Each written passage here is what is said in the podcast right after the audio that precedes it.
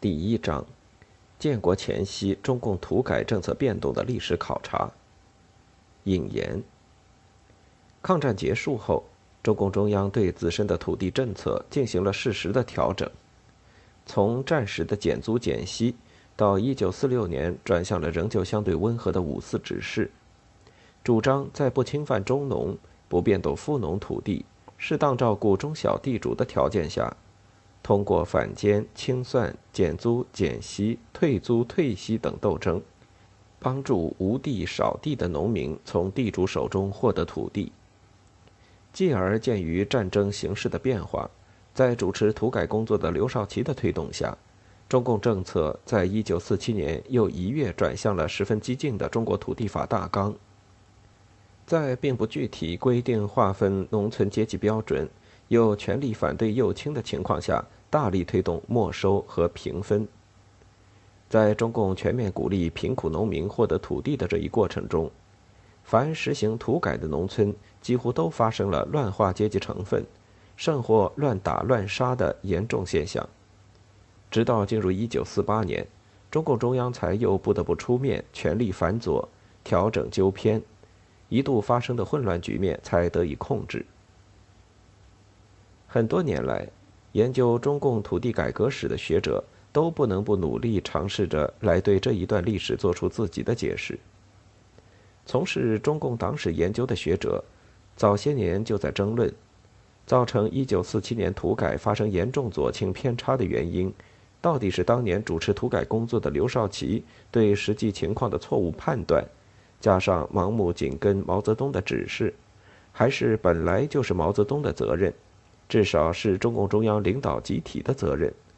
亦或干脆是先期在晋绥进行土改试点的政治局委员康生和毛泽东的秘书陈伯达二人的错误做法与汇报起了关键性的作用。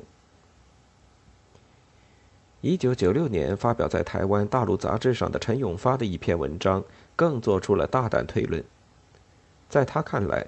这根本就是毛泽东为达到充分动员贫苦农民。和大量汲取农村资源所采取的一种政治谋略。其重要论据之一就是认为，和毛泽东有着不同寻常关系的康生和陈伯达之先前到晋绥去把土改推向极端，其实正是受到毛的暗中指示。只是陈文并未对此一说法提供任何史料依据，或做任何史实上的考据。陈文所提出的问题，严格说来，一九七八年美国学者胡素山已经进行过相当深入的讨论。所不同的仅仅在于，胡素山并没有引导读者在政治谋略或是判断错误这两者之间做出非此即彼的简单判断。他并且对把这一时期激烈的土改运动与中共这一时期战争进展简单的挂起钩来的做法不以为然。换言之，他虽然是最早注意到这一时期中共土改的战争动员意义的学者，他却对激烈土改在实际上的战争动员效果抱以怀疑态度。陈文几乎没有提到胡素山的研究及其观点，而和胡的著作相比，陈文在史实的研究上显然不及胡著深入，这使他的论点不可避免的要受到极大的质疑。除了上述并无史料依据的所谓毛暗中指示康生、陈伯达把土改引向激烈的说法之外，即使其有的论点找到了史料支持，也仍旧缺乏说服力。比如陈文中另一个最核心的观点，即中共这时所以要进行激烈土改，根本上是意在乘机解决战争的财政需求问题。文中对此一说法举出的证据只有这样一条史料，即1947年4月，毛泽东亲自下令，在土改试验区进行搞地主经营烟土斗争。据此文中即得出判断称，毛泽东规定这一次土地改革像江西时期的茶田运动一样，没收得来的土地、粮食和家畜，由贫苦农民重新分配。但是现金、金银和首饰则由政府拥有。查对陈文所引的这则电报，不仅其引文文字有脱漏，而且字里行间也找不出此电为毛泽东所拟的根据。即使此电真为毛所拟，因为只是回复境随分局电报，表示同意态度，也不能轻易得出此种没收是毛泽东规定的结论来。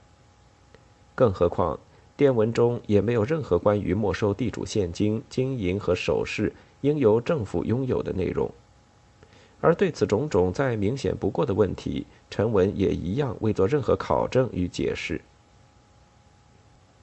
那么，陈文提出的这一旨在突出中共土改政治动员及财政动员意图的政治谋略说，是不是就没有意义了呢？非也。事实上，此后陆续发表的相关研究成果，包括美国黄仁宇的著作在内。已经有越来越多的学者开始从类似的角度来讨论这一问题。这足以说明中共此时土改的战争动员作用已经引起了学者们的广泛注意。黄仁宇的书就特别强调土改的这种动员意义，不过与陈文不同，他更多的还只是从客观效果这一点来谈论这个问题。他写道。中共一九四六至一九四七年的土地改革，解决了中共一切的动员问题。一到他们将初期的农民暴动控制在手，兵源补充与后勤都已迎刃而解。大陆学者虽然可能多半没有读到过陈文，但他们中一些人的观点看上去却比黄仁宇的上述说法更接近于陈文的看法。比如张敏就明确认为。中共此时的土改其实是一种政治谋略。他说：“事实上，这一时期的土改主要是一种战争动员，分配土地只是动员的手段之一，或者说动员的借口。”李伟光在肯定了张敏的说法的基础上，更进一步强调，这时的激烈土改实际上是一种战时财政动员，而且随着战事的烈度和规模急剧扩大。解放军大兵团作战的人力物力需要日益急迫，这种战争动员手段的财政意义就越来越突出。很显然，在肯定张敏的说法的基础上，李伟光的说法等于与陈文的观点不谋而合。但很可惜的是，无论张敏也好，李伟光也好，他们目前谈论自己这一观点的论文都没有进行实证研究。多半还只是停留在一种宏观的讨论和推理的基础上。十分明显，目前围绕着1946年至1948年中共土改问题的争论，已经不只是中共中央在此期间政策转变的具体原因问题了，它更多的转向了自1946年以来中共发动土改的动机和目的问题，即中共此时发动土改运动是旨在进行一场战争动员。最大限度地调动根据地农村中的人力、物力、财力，以支持自己对国民党的战争呢？还是像中共党史著作通常所说的那样，因为战后根据地农民纷纷要求获得土地，中共中央必须实行土改政策，以满足农民的要求呢？值得注意的是，即使是传统的中共党史研究著作。也并不否定抗战结束后，中共中央发动土改有其战争动员的目的。出版于1987年的董志凯的《解放战争时期的土地改革》一书就有近似的说法。书上写道，在全面内战爆发的新形势下，中共中央只有制定新的土地政策，才能统一党内和干部队伍内部的认识，给中间人士以教育，给地主豪利以打击。给农民的革命行动以有力的支持和领导，给人民战争的胜利打下基础。略有区别的是，他对全面内战爆发这一事实的判断并无严谨考证，故注意到五四指示的温和性质。他同时也说，内战尚未全面爆发，故还不宜过早的实行彻底的土地改革。传统的中共党史研究中的一个最大不足。就是习惯于自说自话，这种自说自话并非一定是不注重史实的研究，而是铁路警察各管一段。董书在这一时期土改经过的研究上着力甚著，但是对土改运动的政治、军事等等背景的研究上，却满足于人云亦云。上述书中对五四指示形成战争背景的自相矛盾的说法，就是一个典型的例证。这样的情况，即使在近年出版的金冲吉、罗平汉等人的相关著作中，也还是能够看得出来。金罗两书可以称得上是目前仅见的在这一问题上高度注重实证研究，在史料上用功极大的专注了。但是他们在中共中央制定五四指示的目的这一问题上的说法，却较董书的说法更接近于战争动员说，